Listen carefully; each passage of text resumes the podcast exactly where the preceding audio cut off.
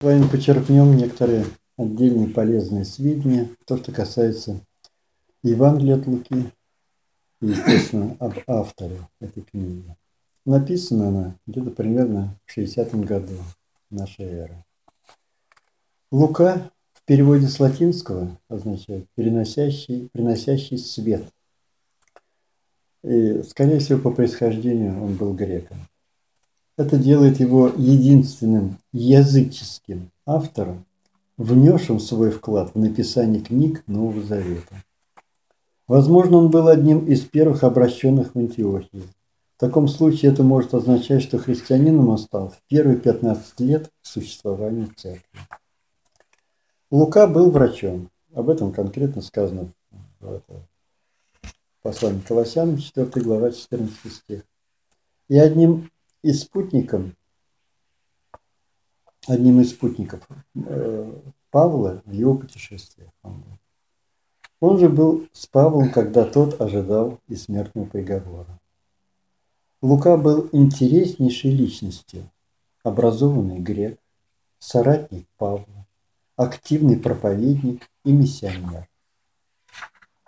Как автор Евангелия и книги «Деяний», он был первым великим историком церкви. И книга Луки имеет уникальное вступление. Давайте прочитаем с вами э, стихи с 1 по 4, главы 1. Как уже многие начали составлять повествование о совершенно известных между нами событиях, как передали нам то бывшие с самого начала очевидцами и служителями слова, то рассудилось и мне по тщательном исследовании всего сначала, по порядку описать тебе, достопочтенный Феофил, чтобы ты узнал твердые основания того учения, которым был наставлен.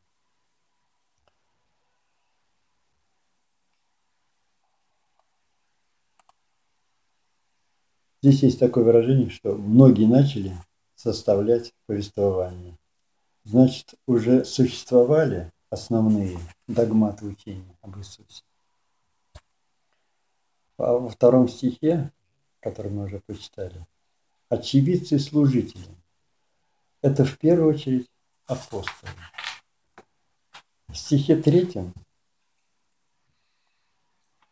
где написано «то рассудился мне по тщательному исследованию всего». Это может говорить о том, что рассказы о жизни Христа писались без тщательного исследования. До него имеется в виду. Ну, Матфей, Марк, Иоанн, разумеется, не относятся к этому числу, потому что они богодухновенные авторы. Так, до настоящего времени сохранилось несколько ранних невдохновенных произведений, претендующих на то, чтобы считаться повествованиями о жизни Иисуса. Но они исполнены, наполнены всяким вздором. Так и хочется подобные перлы э, сравнить с современной желтой прессой.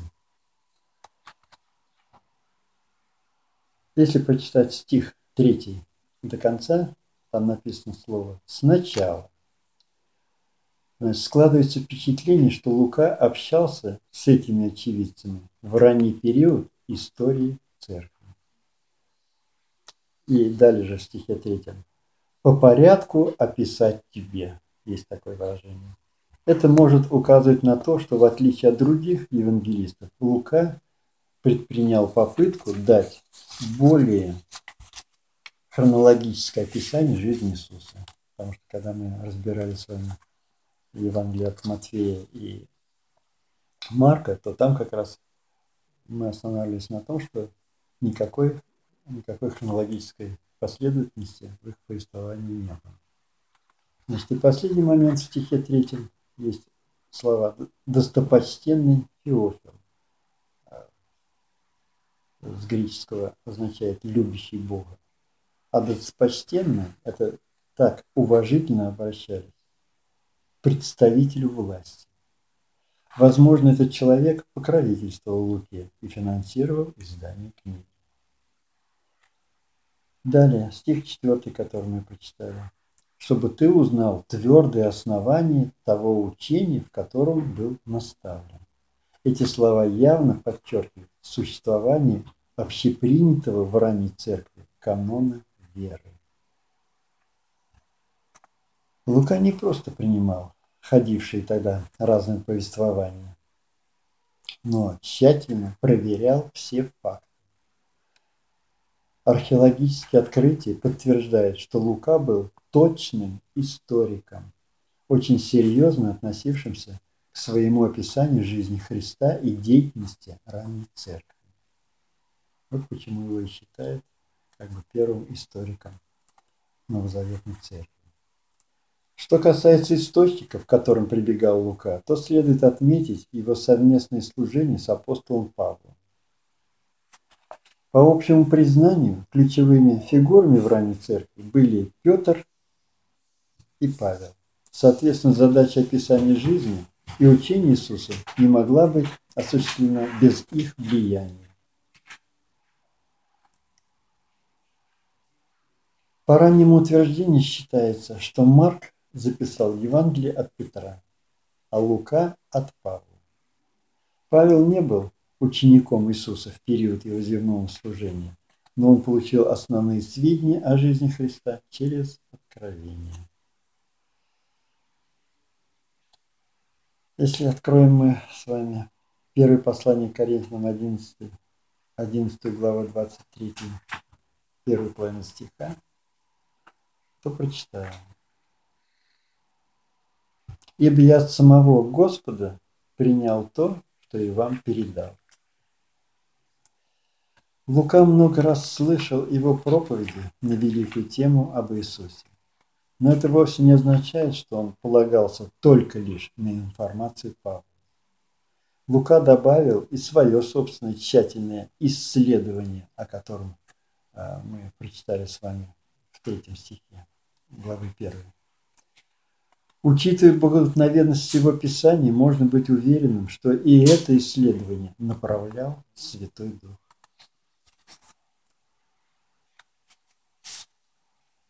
Книга Луки была написана для язычников вообще, и так как он сам являлся греком, то, естественно, для греков в частности.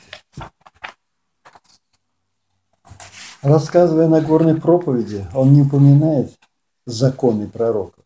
Он избегает явно иудейских выражений типа «рави» или «асанна». Он старается объяснить своим читателям географию Палестины. Современные Луке греки были образованными людьми, любителями красоты и искусства, и неудивительно, что повествование Луки имеет четко выраженные литературные свойства и является утонченным произведением. А чего стоят прекрасные песни в первой главе, которые есть только у него. Самостоятельно можно их посмотреть в Евангелии от Луки в первой главе с 46 по 55 стихи, и там же в первой главе 67 по 79 стихи. Значит, вот эти прекрасные стихи и такие трогательные истории, как рассказ о блудном сыне главе 15 Евангелия от Луки, стихи с 11 по 32. А Иисуса Лука представляет совершенным Сыном Человеческим, несшим в себе и человеческую природу. Если Матфей подчеркивал, что волхвы пришли к царю, и, естественно, ударение там всегда было сделано на, на царя в Евангелии от Матфея, то Лука делает упор на том, что пастухи пришли к младенцу. Только Лука рассказывает о детстве Иисуса. Его развитие выделялось среди других, но не было необычным. Он рос так, как растут другие дети.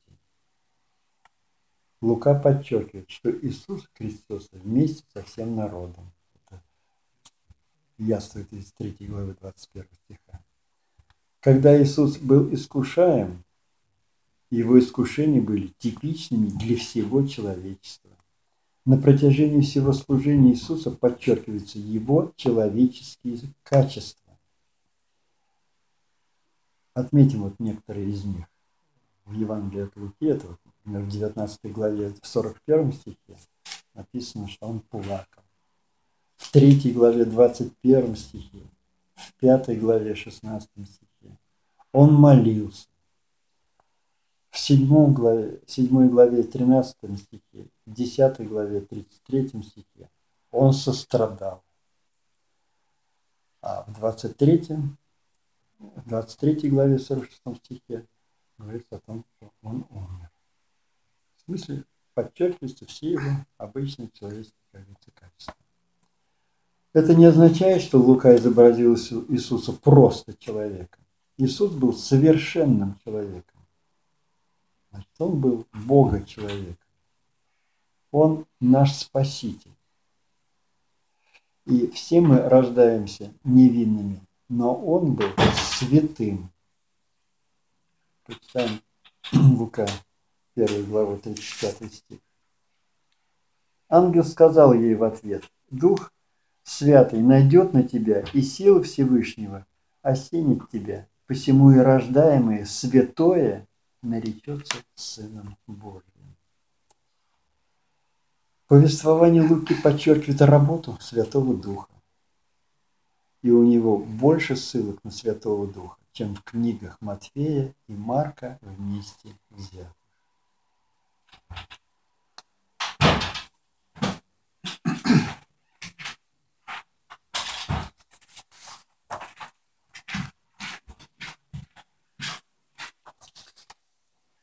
Одной из особенностей книги Луки является первое – уникальный медицинский подход. Ну, понятно, раз он сам по профессии был врачом, то, естественно, применял и медицинский подход. Повествование часто обнаруживает профессиональное мышление врача. Иногда он употребляет медицинский термин, а, к примеру, в 18 главе 25 стихе он использует греческое название хирургические иглы, сказав игольные уши. Только у Луки мы находим запись о том, что был пот Иисуса, имеется в виду, как капли крови, падающие на землю. Очень образно, конечно, и в то же время с использованием медицинских терминов выражение из 22 главы 44 стиха. Второй особенностью книги Луки является то, что она как повествование о жизни Христа наиболее полная и содержит больше уникального материала. Только Лука приводит подробности явлений воскресшего Иисуса ученикам, шедшим в селение Эмаус, и его вознесение. Это фигурирует в 24 главе Евангелия от Луки, с 13 по 35 стих и с 50 по 53 стих. Повествование третье. Повествование Луки делает особый акцент на молитве. На молитве. Книга показывает, что во время важных событий своей жизни Иисус обязательно молился, что видно во множестве отрывках в Библии, в том числе и в 3 главе 21 стихе, в 6 главе 12-13 стих, 9 глава 18 стих и 28 по 29 стихи. Еще одной особенностью повествования Луки является уделение особого внимания слабым, нуждающимся и отверженным. Неоднократно изображается женщина. Это Мария и Елисавета в главах 1 и 2. Это рассказы о вдове из Наина, 7 глава 11-17 стихи. И грешница, 7 глава 36 по 10 стихи. А отверженные обществом изображены в положительном свете. Как, например, вот такое выражение, как добрый самарянин, блудный сын, смиренный Майкл. Закхей в 19 главе со 2 по 10 стих, это начальник мытарей, принявший Иисуса в гости. Значит, и разбойник на кресте. 23 глава, 39-43 стихи. А Иисус называл себя другом мытарей и грешников.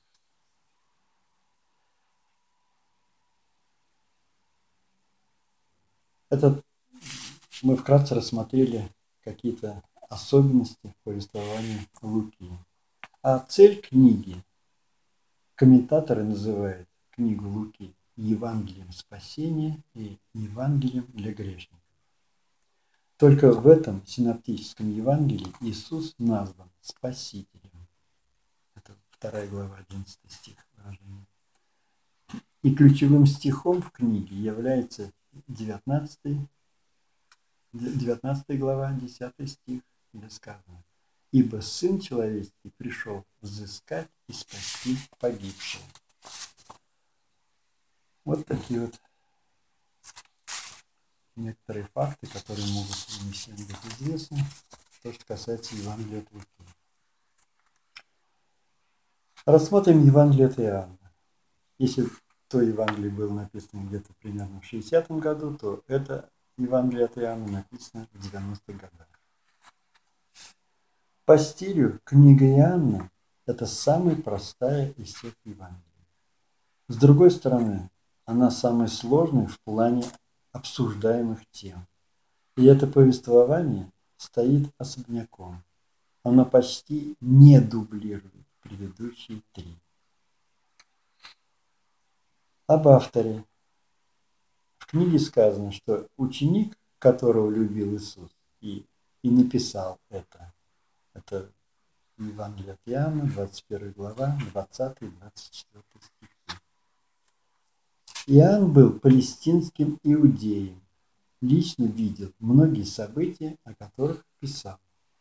Его имя является сокращенной формой еврейского слова, означающего «Егова милости». Он и его брат Иаков были рыбаками, товарищами Петра. Семья Иоанна была зажиточной, держала работников.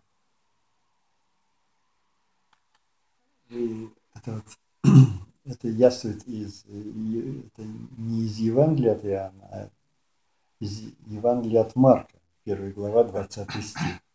И, кстати, вот на работников, прибег, которых там говорится, при беглом чтении Библии, многие просто могут не обратить внимания. А это уже говорит о том, что семья была зажиточной.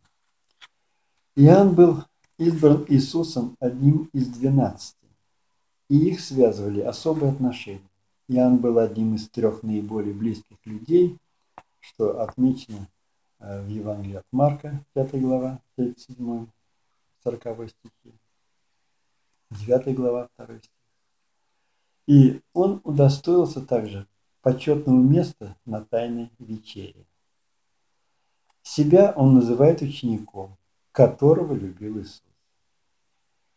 Хотя были времена, когда Иоанн, только быв призван Иисусом, проявлял и несдержанность. Можно самостоятельно прочитать об этом в Евангелии от Луки, 9 глава, 49 по 56 стих. Значит, проявлял несдержанность и невероятное честолюбие. Откроем с вами Евангелие от Марка. 10 главу.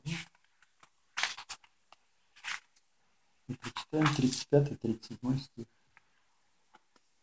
Тогда подошли к нему сыновья Зведеева, Иаков и Иоанн, и сказали, «Учитель, мы желаем, чтобы ты сделал нам, о чем попросим». Он сказал, «Что хотите, чтобы я сделал вам?»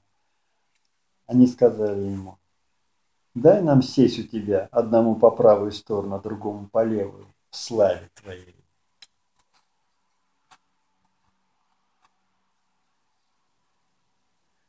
Христос смог обуздать его страстность и в итоге направить в нужное русло. После установления церкви Иоанн продолжал занимать выдающие положения среди апостолов. Можно открыть послание Галатам, вторую главу. Вторая глава, и почитаем 9 по 10 стих. И узнавши о благодати, данной мне, Яков и Кифа и Иоанн, почитаемые столпами, подали мне и Варнаве руку общения, чтобы нам идти к язычникам, а им к обрезанным. Только чтобы мы помнили нищих, что и старался я исполнять точности.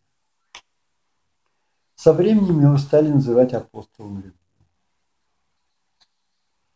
Согласно невдохновенному преданию, свои последние годы он провел в Эфесе.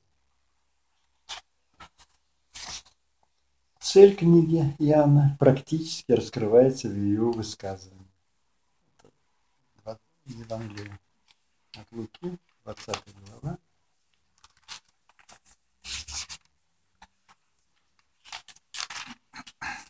Тридцатый, тридцать первый стих.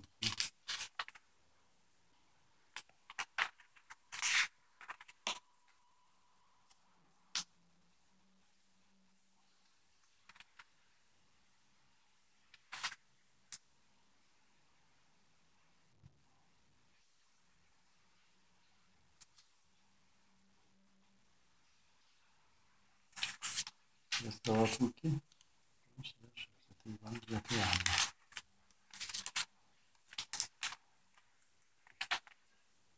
Двадцатая глава, тридцатый, тридцать первый Много сотворил Иисус перед учениками своими и других чудес, о которых не написано в книге сей. Сие же написано, дабы вы уверовали, что Иисус есть Христос, Сын Божий, и веруя, имели жизнь во имя Его. Вот эта цель книги, которую мы сейчас прочитали, можно разделить на, на три тесно связанные между собой части. Первое. Иоанн писал за тем, чтобы утвердить божественность Иисуса что Иисус есть Христос, Сын Божий. Божеств, божественность Иисуса обнаруживается во многих местах Библии.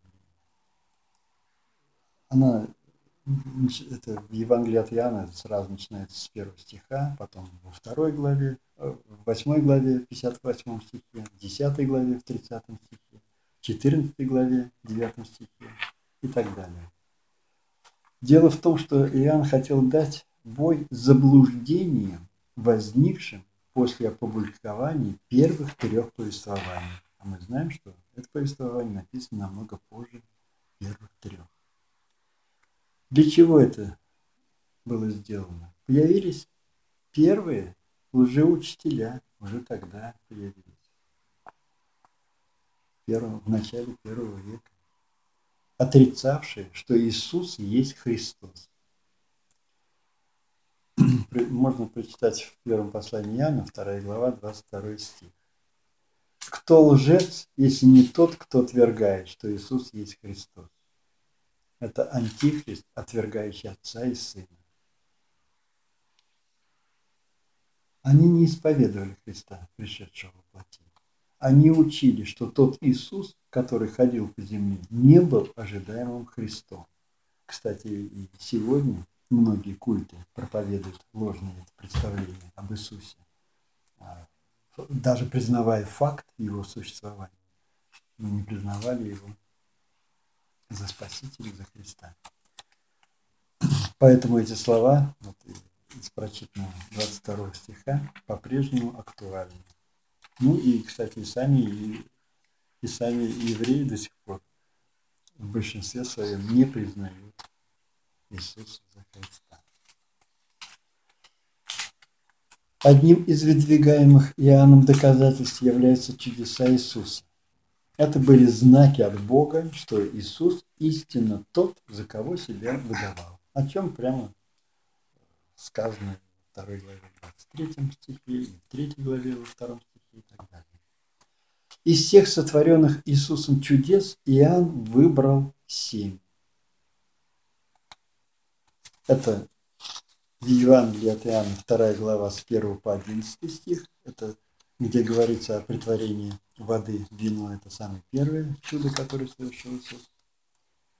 Затем Иоанн, 4 глава, с 46 по 54 стихи. Это исцеление смертельно больного сына некого, некого царедворца.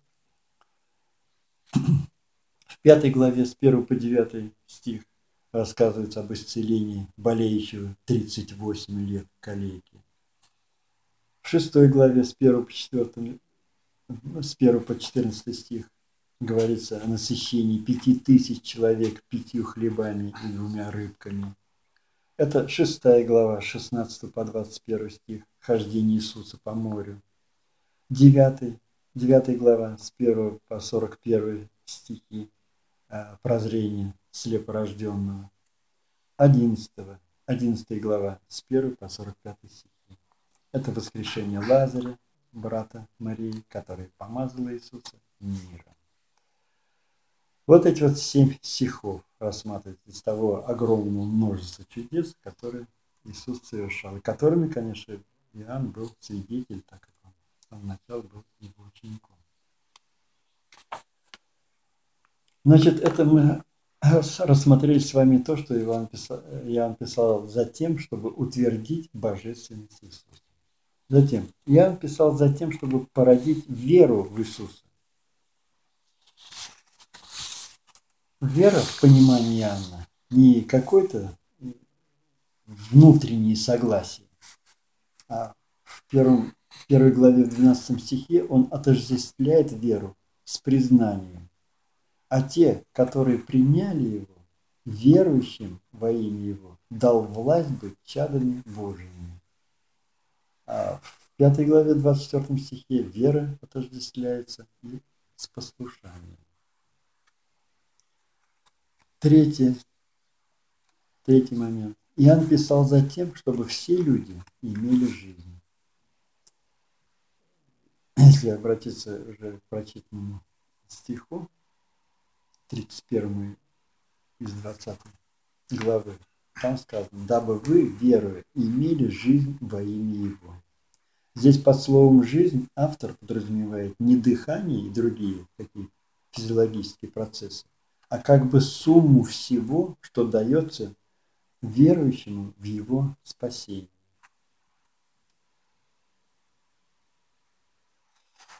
Книгу Иоанна называют универсальным Евангелием. Четкое разъяснение иудейских обычаев, ну, такие как, например, о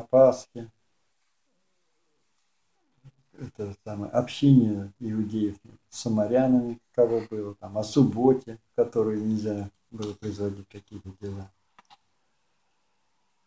Значит, вот это разъяснение вот этих иудейских обычаев указывает на то, что аудитория, к которой он обращался, не ограничивалась его собственной национальностью, как в самом начале я сказал, что он это, обращался, в общем, ко всем язычникам и грекам конкретно.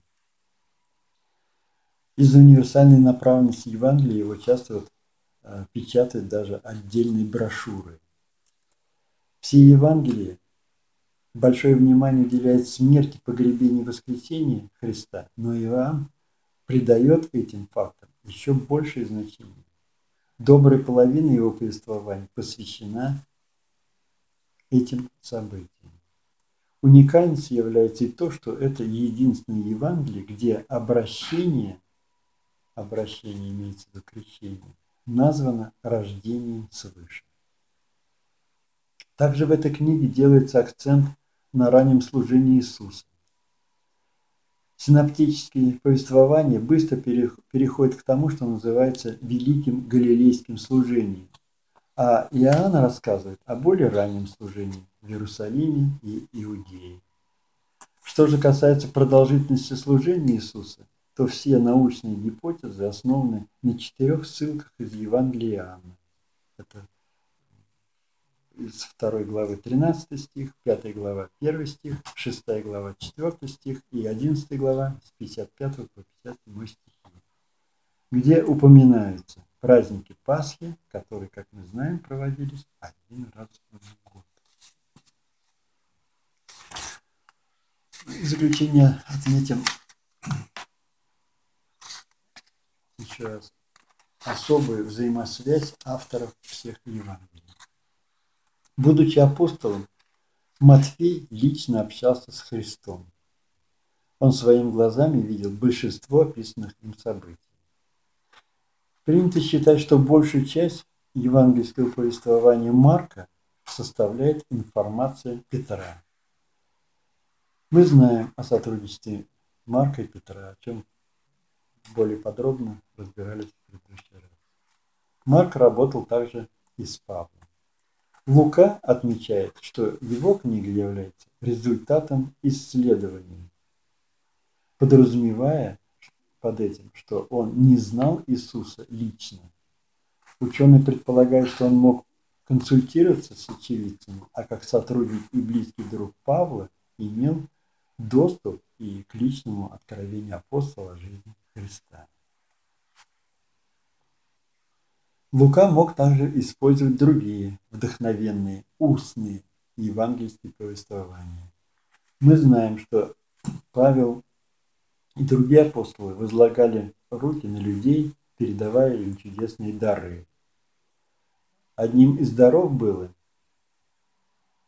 сверхъестественные знания, которым надлежало делиться с другими. Но наверняка одно – во всех случаях исследование Луки направлял Святой Дух.